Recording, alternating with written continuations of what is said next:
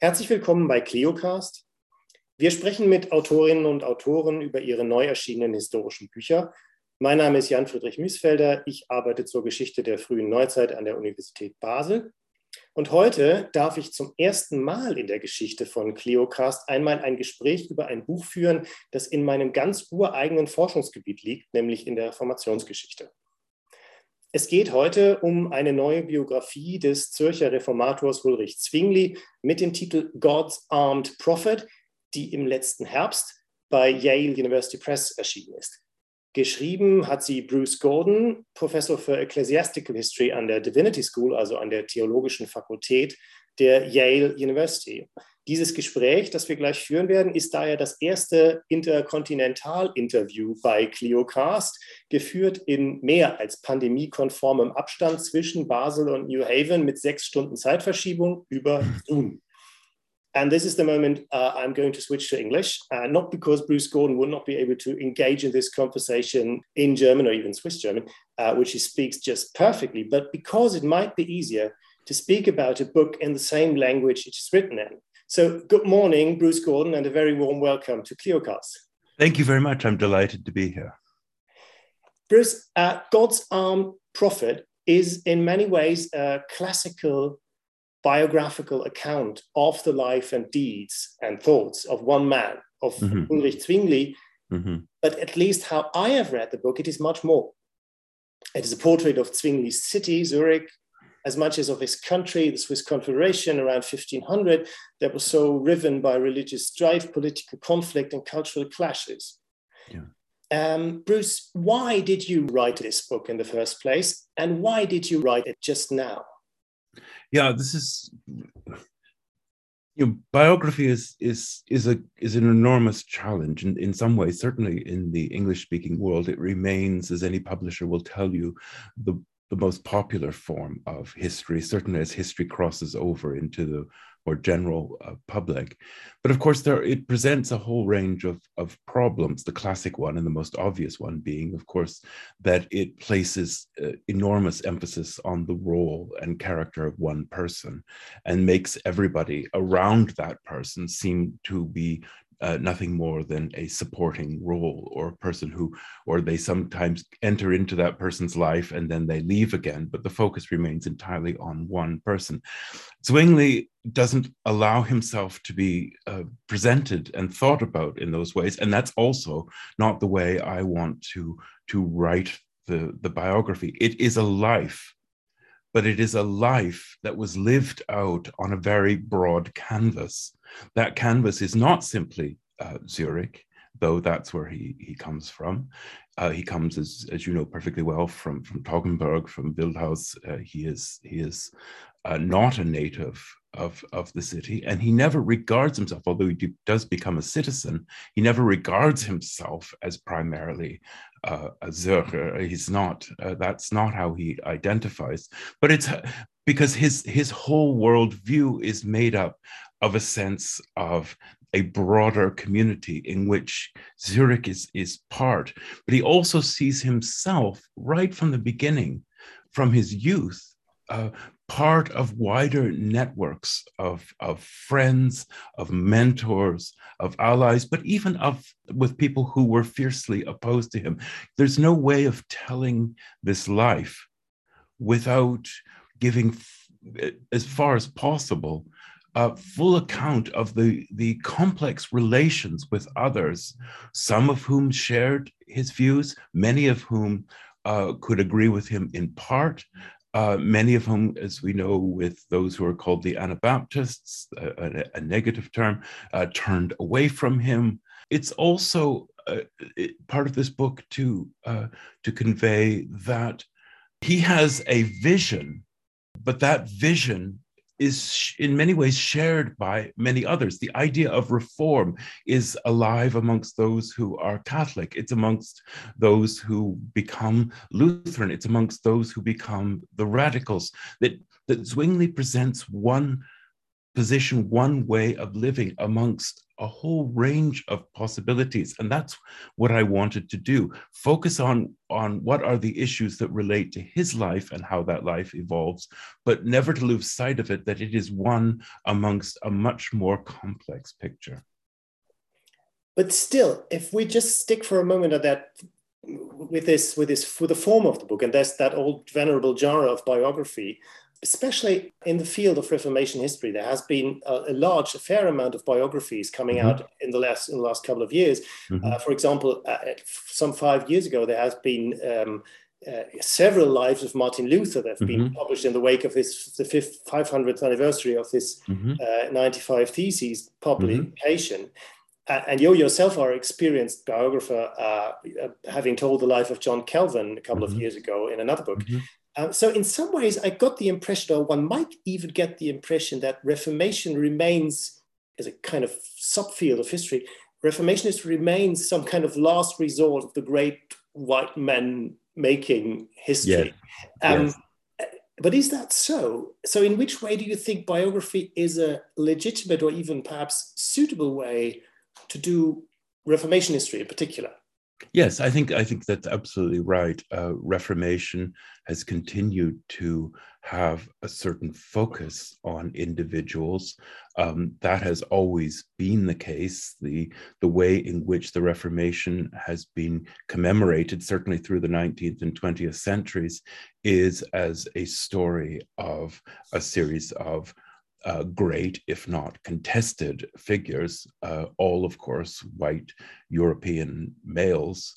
Um, that has been the tradition. One only needs to look at the Reformation monument in Worms, with Luther standing surrounded by a whole cast of figures. There's no doubt who is the central uh, character in that story. You look at the Reformation Wall in, in Geneva, you have these reformers with Calvin stepping in front of them, very much demonstrating his prominence as a reformer and association with the city. Uh, in Zurich, of course, uh, right by the Wasserkirche is the monument uh, to Zwingli. Uh, we have uh, St. Gallen uh, we, we have Vadianus, this the whole way in which the Reformation has been commemorated, and of course the way it has been written in books. 19th century was the great age of biographies of these significant, almost singular figures who transformed the world.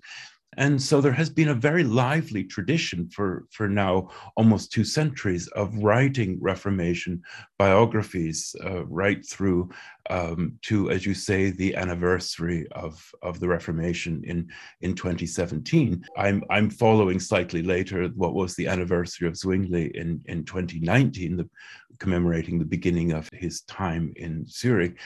So, yes, there has been this, and it has always been in, in some ways, um, I am following that I, I, wouldn't say that it is the last refuge of this. Uh, certainly in the Anglo American world, you just have to open up the TLS or the New York Review of Books or anything else to see the prominent place of biographies. You know, if, you know, someone like Winston Churchill would even give Luther a run for his money. Um, there's, there's a constant flow of, of biographies and also, of course, autobiographies, which are extraordinarily popular uh, as a form of, of publishing. And so in some ways, I'm very mindful of that legacy and also of, in some ways, of the burdens of that legacy because it it reminds us, and I think you know the in some ways the anniversary in 2017 really only reinforced the narrative that the Reformation was Martin Luther and Martin Luther was the Reformation. It, in some ways, it was a very conservative uh, message that was uh, conveyed. So I'm very aware of this. That's one of the reasons why it pushed me into thinking about a life within a broader context. But I'm, I'm somewhat unapologetic on, on the other side and, and, and would say quite starkly that without Zwingli, there would have been no Reformation in Zurich. I simply believe that to be the case. You know, Oecolampadius in Basel was a significant figure in many ways, a superior theologian, but he relied on Zwingli. Zwingli had I do believe in the power of individual characteristics to shape moments in history. And I think the, the conjunction of Zwingli being summoned to Zurich, the situation, the very diff difficult situation with the mercenary service, which was tearing apart the city at the time. He's called by the anti French party into the city. He's, he's called into a very turbulent political culture in Zurich. And he is not by any means the only person or the decisive voice in that, but that calling of a prominent preacher into the city had an enormous effect. This, the, the Zurichers um, refused to sign as all the other Swiss did, the, the contract with the King of France for the mercenaries. And that's not, as the story is often told, because Zwingli preached against it. That's not the case. But he was certainly a significant part of a movement which was in the council to not agree to this.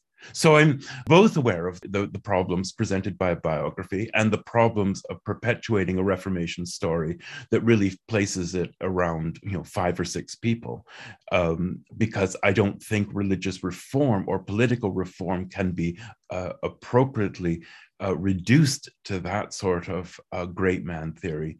But on the other hand, um, I am very much persuaded in the significance of individual agency in history. Let's stick for with this agency notion a little bit because this affects the whole way that you're able to write a biography because uh, it, it affects perhaps or for example the amount of um, the amount of sources available for this and i mean in her widely acclaimed uh, biography of martin luther the british australian historian lyndal roper wrote as far as I remember, that there was supposedly no other person in the whole 16th century, a biographer like her in that fact, in that matter, might know so much about. Yes. Because Luther left innumerable personal letters, ego documents of all kinds, and second-hand yeah. accounts of table talk over a couple of beers in his Wittenberg home, yes. and all the rest of it. And so, in the case of Zwingli, as as far as I read your book, sources like these are pr- practically non-existent. Yes. Um, yes. But how did you deal with that problem as a biographer? Or to put it slightly differently, did you ever have the feeling to come near that guy? Yes, yes. This is fascinating. Of course, the, the comparison with Luther is quite striking for the very reasons that you've you've pointed out. In some ways, the challenges of Zwingli are closer to writing the life of, of John Calvin, Jean Calvin, who um, likewise uh, was very reluctant to write about himself in ways that Luther was more than happy to. Um, that uh, and Zwingli um, you know, the, the, the, again, as my experience was, you know, when people said Calvin was not a good subject for a biography because he doesn't talk about himself, I actually, by reading his writings with a slightly different eye, I did find him in places that that uh, previously had not really been uh, looked at. I found him revealing things about himself often in the way he wrote about biblical characters um, he would write about Paul, he would write about prophets of Israel, and you realize at a certain point he's talking about himself. Um, and so that there is a kind of ego document in what might not appear to be an ego document. With, with Zwingli, what I found was that his letters, now letters are problematic, of course, in letters in the 16th century are not private uh, they are in many ways uh, intended to be to be shared. So it's a it's a it's a degree of self um, fashioning of self presentation in the letters, and one has to be mindful of that.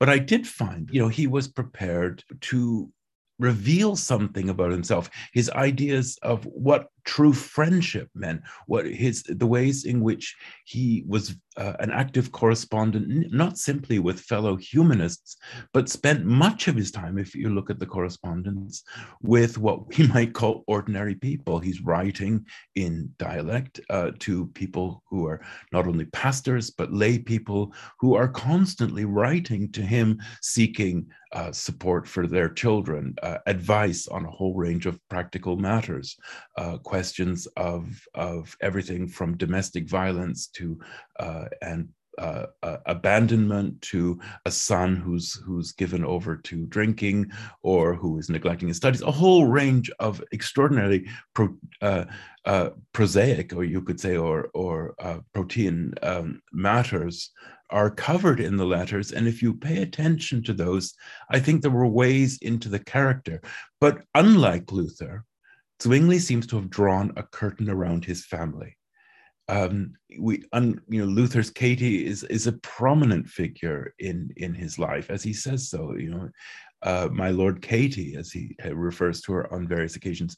Uh, Anna Reinhardt, who is is is Zwingli's uh, wife, and of course they are the first reformers to marry. Um, he says virtually nothing about her, and we have almost, I think we have two letters uh, from Zwingli to Anna, and they say almost nothing. He doesn't talk about his children. So in some ways, I to to address your question, I did feel I could get close to him in certain respects, usually with his relationships with friends and people who he was mentoring, but I could not get very close to the inner circle of his family. He didn't doesn't invite that and and doesn't give us much access to it. The other place where I felt I struggled to to get to Zwingli was to understand more clearly the evident contradictions in him, or one could say contrary impulses in, in him about uh, coercion and war and their relationship to religion and his own sort of understanding of Christian life, which in many ways was much more positive uh, than Calvin or the other reformers who who followed on from. He was he shared a lot of Erasmus's optimism about human life. So these different qualities in him I could see there, um, but it was hard to to get to the person behind them. At a certain point, I did feel I was I was hitting a wall, but I I did feel there was enough to to to say more about him than um, the biographies that uh, I had um, known previously had had really shown much interest in finding. All right, let's let's then let's speak then a little bit more about Zwingli as a person for a moment. Uh, yeah. And please allow me some kind of uh, frivolous, if you like, detour. um, a couple of days ago, I came across a certain tweet in my Reformation history bubble on Twitter that sorted the big names of the Reformation, the various Hogwarts houses. And that tweet said Luther is Gryffindor, Melanchthon is Ravenclaw, obviously, Zwingli is Hufflepuff, and mm-hmm. Calvin is Slytherin that's funny enough in a way, but what was really interesting about that was the reactions on the tweet afterwards. Some commentators said that that sorting hat in Hogwarts Castle might face the same problem with Luther as it had faced in the novels with Harry Potter himself, mm-hmm. that Gryffindor was fine, but Slytherin would be perfectly plausible too. And another one disagreed completely with putting Zwingli in Hufflepuff, but preferred Gryffindor instead. And so I'd like to ask you if you were the Hogwarts sorting hat, where would Zwingli go and why? Yes, um, this is this is. Uh, I, I, of course I won't. I, I, haven't read this this this tweet, and I certainly won't ask the the the name of the author. But it strikes me as having a slightly Lutheran bent to it, uh, in in that um, uh, the, in, in, way the, the, the, the, most the most uh, the brave the courageous and the you know, the great resistor of authority. And of course the very harry potter character himself. So the star of the show uh, has has to be luther. Um, and uh, you know that that was ever sore so ever ever so in the uh, the you know the telling of the reformation story certainly from uh, a german perspective and and then to put Melanchthon and Ravenclaw, of course, is to make him the brains of the Reformation, which of course is, as you say, is as a degree of, of truth in it. So what does that leave to the Reformed? Uh, it leaves them uh, Calvin in, in Slytherin, which uh, well, you know, in some ways has the unfortunate reputation, which of course you could say um, it's the one closely associated with wizards. So you know, the, and and ambitious and shrewd things you could you could associate with Calvin, but then you know. Uh, to a certain extent, uh, poor old Zwingli with Hufflepuff is is you know, uh, people, readers of Harry Potter will will will probably disagree with this, but it seems to make him the kind of slightly more plodding, worthy uh, character, rather more unimaginative. The real problem, of course, is that none, like any of these personality tests that you take, you know, you're you're a bit of one and you're a bit of well, because human nature is never categorized in in in that easy way. I think what I would find difficult about that designation of, of Zwingli is because, as I say in the book, in many ways, uh, Zwingli was the poet of the Reformation, certainly of the Reformed tradition, and he literally was a poet um, and and you know he's a disciple of Erasmus, and it's not surprising that it's Erasmus's poetry which has the first you know a poem about the life of Christ that has the first major impact on on on Zwingli. It's a lifetime uh, in poetry and the arts, and and you will certainly appreciate this that he, he you know he was a, a significant musician um, both as composer and performer, and apparently he had a very good good voice. That's that's only from the account of others. But he, you know, he he he edited uh, an edition of Pindar. Uh, he performed uh, Aeschylus in in Zurich after the Reformation and wrote the music for it.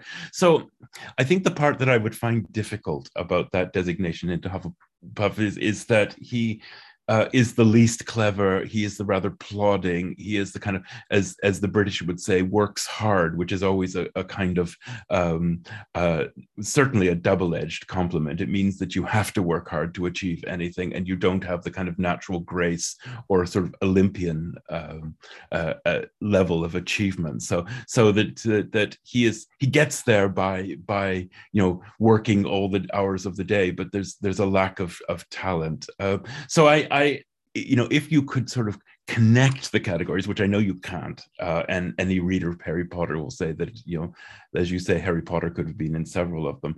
Um, there's certainly an element of, of sort of Melanchthonian Ravenclaw uh, in him. Uh, there's certainly a Slytherin um, ability, at least uh, not always successful, and by no means always successful. Uh, there is the politician in him uh, there is certainly shrewdness, though often not as shrewd as he needed to be. And uh, can we deny that he was brave and courageous and resisted authority? I think that's hard to say, uh, even if the results were somewhat uh, catastrophic. So I, I, I do find that a little unfair w- where he's placed, um, but I, th- I think we could have slipped him into uh, Gryffindor.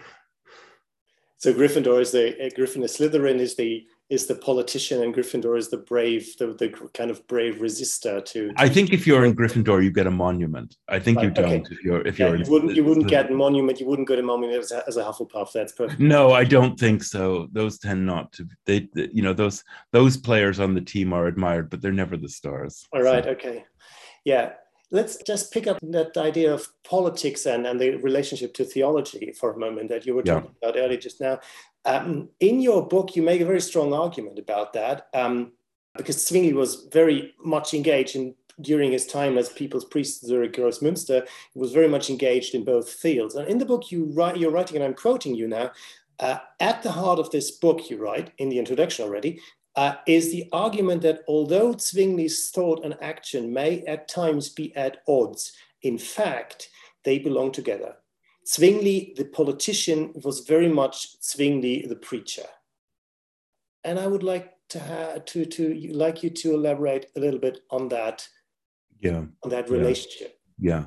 That in some ways that sentence is responding to a long tradition in in and to a certain extent a, a long-standing debate in the sort of historic historiography and uh, of of Zwingli, which tends to focus on the idea of was was he primarily a political uh, figure or was he you know Zwingli der politi- Politiker or Zwingli der Prediger? And and as if they were two quite separate things. And part of that was you know how much of this was driven by religion and how much was this driven by uh, politics? You can you can find um, you know, people who who fall on both sides of them tend to be the you know church historians often tend towards the more theological, more secular historians will will see it in rather more political terms. My perspective is that it's not a helpful distinction partly because I think it, it is based on a false view of both politics and religion in the period, where uh, we are seeking to divide what for most people was in, in, in the period in which Zwingli uh, was living, rather so uh, inter, interwoven um, so that I think what's you know we to get back to our opening remarks where where Zwingli's agency in many ways lay was in his recognition that religious reform would only be possible through the support of the state, and I use that term advisedly in the in the 16th century, but we could say political authority. That's the title of the book, God's Armed Prophet, which of course is Machiavelli's reference to Savonarola as God's unarmed prophet. Um, and one of the reasons why, of course, he says uh, Savonarola was doomed for the flames as he, as he was. Uh, Zwingli is is someone who very consciously says that that uh, religious reform is connected to political authority. Now, Luther, in many ways, makes the same uh, claim, and one of the reasons why Zwingli, you know, thinks that those who break with him and become more radical are are hopelessly lost is because they see no connection between uh, political uh, authority and social authority and religious authority. They, they try to separate them. His sermons are highly political to our eyes. He preaches against mercenary service. He preaches against corruption in government. He preaches against uh, uh, corruption in mercantile uh, affairs. He's at odds with the guilds on, on various points. Um, but uh, so that it's it's to to separate them is is really to to lose the point because in a way as a preacher he's seeking his grand vision is a transformation of society. Unlike Luther, he's not particularly apocalyptic. He's not looking for the return of Jesus, the end of time, and the New Jerusalem. Yes, those are, are common beliefs, but that's not where the emphasis is. Zwingli's emphasis, and this is something the Reformed tradition will inherit, certainly Calvin inherits uh, from him, is about a transformation of this world, not into a state of perfection, but of change. And for him, that kind of change can only happen when the whole of the community is, is transformed, because his vision of the church is that it is the whole of the community. He associates the church with, with, with the social political body. So therefore, politics and, and religion cannot be separated. They, his whole idea of what the Christian community should be is so uh, suffused with politics, uh, uh, social, what we might call social welfare, care of the poor, um, and true religion. And so to separate him out as one or the other, I think, is to lose the kind of core of what he saw himself as uh, trying to achieve. Did he achieve it? That's, of course, a different question.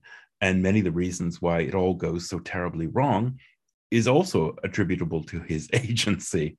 Uh, he makes some very, uh, what we might call, bad decisions. One of those bad decisions is you know, concerned about the, the kind of scope or the kind of range of field on which this conflation, if you like, between religion and politics is situated on. And I have the feeling that that has a lot, some, a lot to do with the, with the idea of of the self-fashioning of as a prophet and yes. as an armed one even that goes per, perhaps um, that in the in the beginning at least refers to the to, to, to the Zurich situation and Zurich as a city state, but that goes beyond the city state of Zurich into the wider world and it, at least into the Swiss Confederation as a whole. And what struck me while I was reading your book was how much emphasis you laid on this kind of self-fashioning of Zwingli as a, not only a prophet but also as a kind of patriot.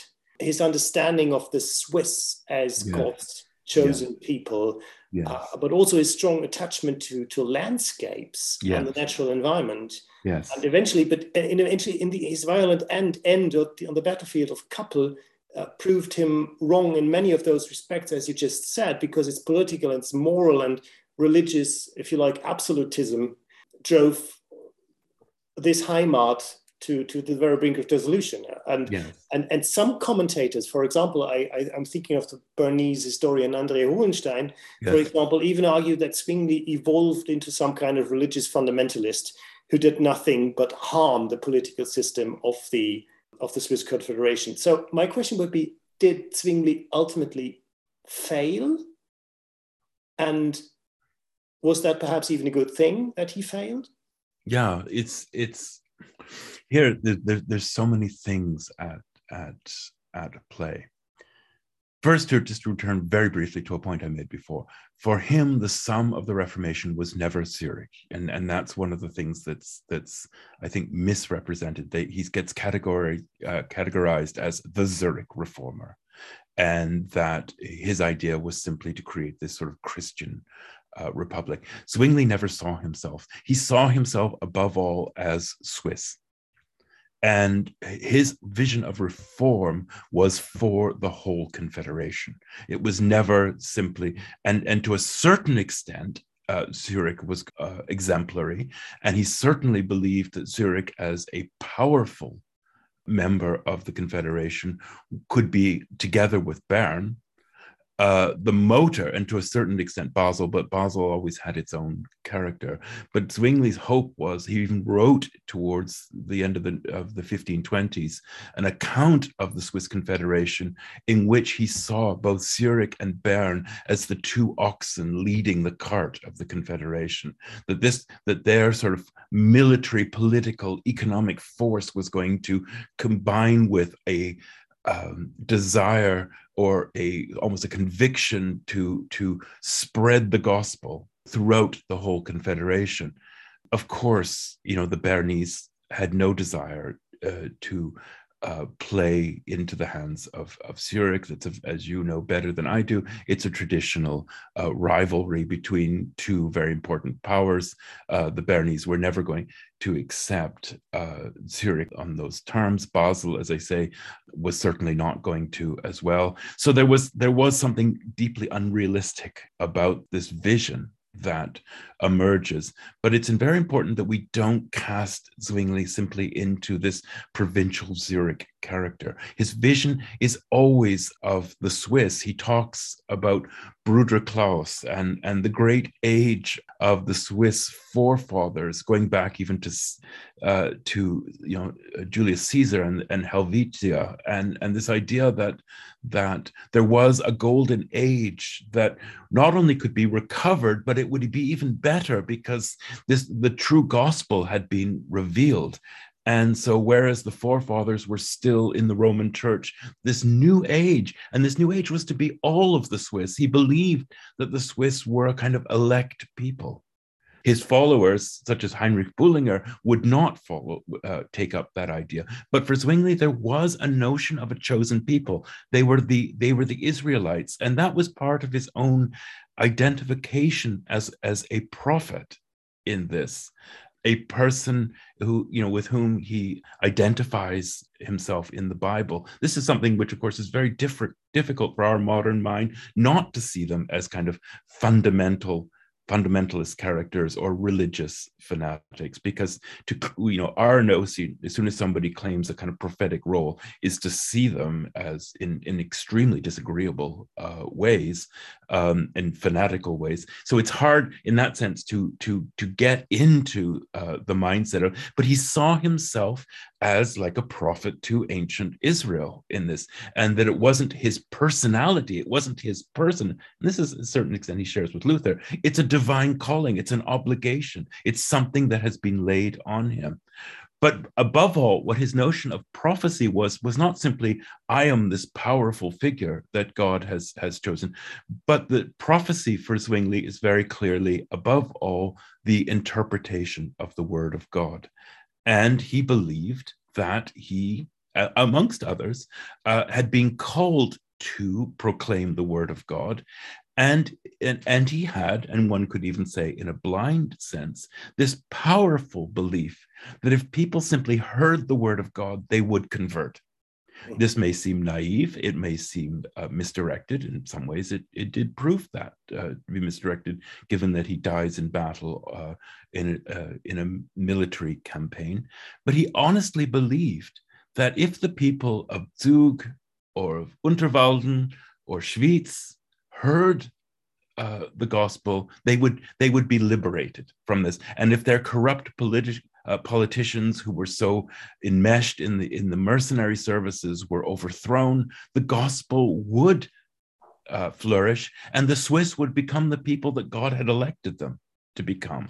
In many ways, this is a very apolitical stance, isn't it? It's a very, very, very um, you say naive, but it's also it doesn't take into account the political realities of the time, and it doesn't take into account the very idea of politics on no. the one hand. On the other hand, it, he, he is a kind of cunning politician in many ways, but it is so. This is a contradiction you will never be able to dissolve. No, and then you know we've uh, this is I mean many ways this is what the book is about. It's it's about how unresolved contradictions can be within a character, and that you know we must not demand of people of the past a greater consistency than we would expect in ourselves. And uh, uh, okay. so yes, this is unresolved, and I don't try and square it to say, well, what you really need to say is see this and then you see that there is a kind of seamless argument that he's making. No, I mean he writes works of military campaigns. He he actually shows himself to be quite a quite good at at at how armies work and quite as I mean he takes a lot of it from other people, but he writes works about what an invasion should look like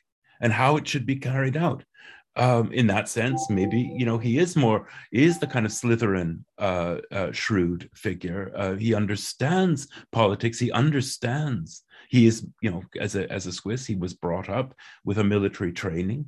Um, he was never a soldier, but he certainly understood military campaigns. He had served in Italy as a priest. So, yes, in that sense, there was an extraordinary body of knowledge. He understood the political system in its most practical forms in many ways very well. But yet, there is this vision that God's will will will be unfolded and that we must be the active agents in this and if we do god the gospel cannot be stopped it will it will prevail and this is this is our task and to a certain extent it's kind of damn the consequences. It's, you know, many of his contemporaries said he's going to destroy the Confederation. And, well, he very nearly did. Let me just, coming to the end of our little talking, let me just switch perhaps the perspective a little bit uh, and, and come to the, to the last part of the book, which uh, in many ways I found very, very interesting and perhaps most interesting part of the book. Um, the last chapter deals with Zwingli's legacies today. Mm-hmm. Mm-hmm. Um, and before I ask my perhaps serious question, I'd, I'd like to give you a short anecdote that might lead to that question. When I first came to work in Zurich in 2004, my Berlin friends gave me an issue of the Swiss magazine Du oh, yes. about Zwingli's Zurich today. Yeah. yeah. And in essence, the whole piece was about how unzwinglian Zurich had become. But its yeah. headline read, Zwingli's Zürich, das perfekte Alibi, the perfect alibi. Mm-hmm. I'm afraid I still don't really know what actually what sinister kind of deed uh, Zwingli might still serve as an alibi for, but uh, but there still seems to remain some sort of tension between the essentially modern image of Zwingli as an austere, sober, slightly boring Hufflepuff Babbitt, yeah. and and the ultimately violent, hot-blooded, and at the same very same time very charismatic leader of a religious revolution. So in that last chapter, how did you reflect upon this tension and how what kind of answer is is there to offer to the question of why Zwingli became so Zwinglian in the yeah. end? I think there again there are many aspects of this. You know, when I first came to Zurich, which is you know many years ago, the term I encountered by many people who were not uh, Zwingli scholars, but even amongst some who were, was this association with him as with a kind of Puritanismus, um, so to kind of an adoption of an English term or an English historical uh, into this idea that that Zwingli was, as often Calvin is regarded in the same light, and these reformers as opposed to anything that was enjoyable. It was about a kind of moralism and uh, thou shalt not uh, uh, culture, um, that that that had been the sum total of it. It was that uh, that he um, simply was against anything that that looked like uh, the joys of of life and sought to impose on it a, a rigorous biblicism that um, that you know in some ways and, and I you know I, I quote in the book there was a, a, an article that was brought out by the I think this this Zurich tourism which said actually this the, the good thing about this was that it created the sort of dynamism of the Swiss economy and the Zurich economy. And you know a kind of Weberian this was the beginning of capitalism. Um, you know so they're trying to find something good in this. But many ways, what the book is about is how does a modern secular society, you know, and Zurich, for example, is a very secular place. It's if if uh, amongst those who are practicing, you're, you're more likely to be Catholic than Reformed these days. Uh, and so my question is, you know, in in in the latter part of the book is how has a you know modern secular society think about the an extraordinarily powerful movement of the 16th century, which was deeply driven by religious conviction, who, in many ways, which you know, hard to dispute, has shaped history and shaped the cultures in which we we live, even if we don't adhere to um, many of those teachings or even belief system. So, there, how do we explain that connection? How do we how do we talk about it?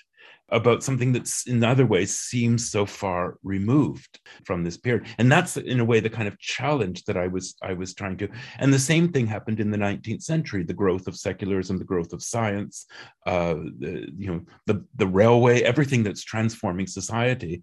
They sought their own way to try and find a, a zwingli because there was this need to establish roots with someone who was such a powerful figure but to do so you had to transform him into something of your own creation. And there we get a di- serious divisions between those who want to see him as a as a liberal figure and that's a tradition which continues to to this day that he was the social reformer that he brought poor relief that he that he was against the system so like a, a modern day whistleblower uh, that you know that these were the kind of things we should admire in him and not simply this rigorous moralism and that's why you get people saying well zwingli wasn't actually a zwinglian.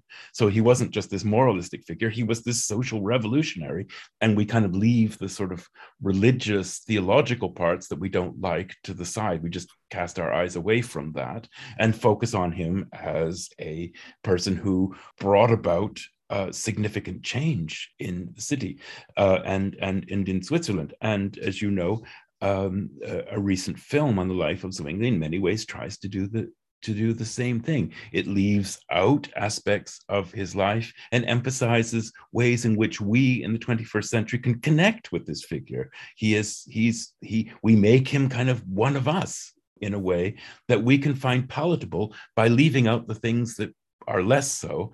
And, and so, because what, you know, when people say he's not a Zwingli, they say, well, he wasn't just a kind of killjoy uh, there's many things about him that we can connect with. He was a musician. He believed in theater. He he he was a cultivator of the arts. Those wonderful um, uh, uh, statues which were erected in around the city, those very colorful ones which were outside the Grossmünster, and had Zwingli with you know airplanes on him and all sorts of other things. Or this you know there was a certain irony and humor to this, but that but it spoke to this idea of of finding connections because in you know our culture does need to find ways of engaging with its past but you know it's it's problematic and we, in, the in the 19th 20th 21st century uh, we I found you the, the interesting story that I found was that he was constantly being reshaped into something that those contemporary societies could actually find acceptable. So, you know, one of my interests is, is why did they feel the need to do this? And and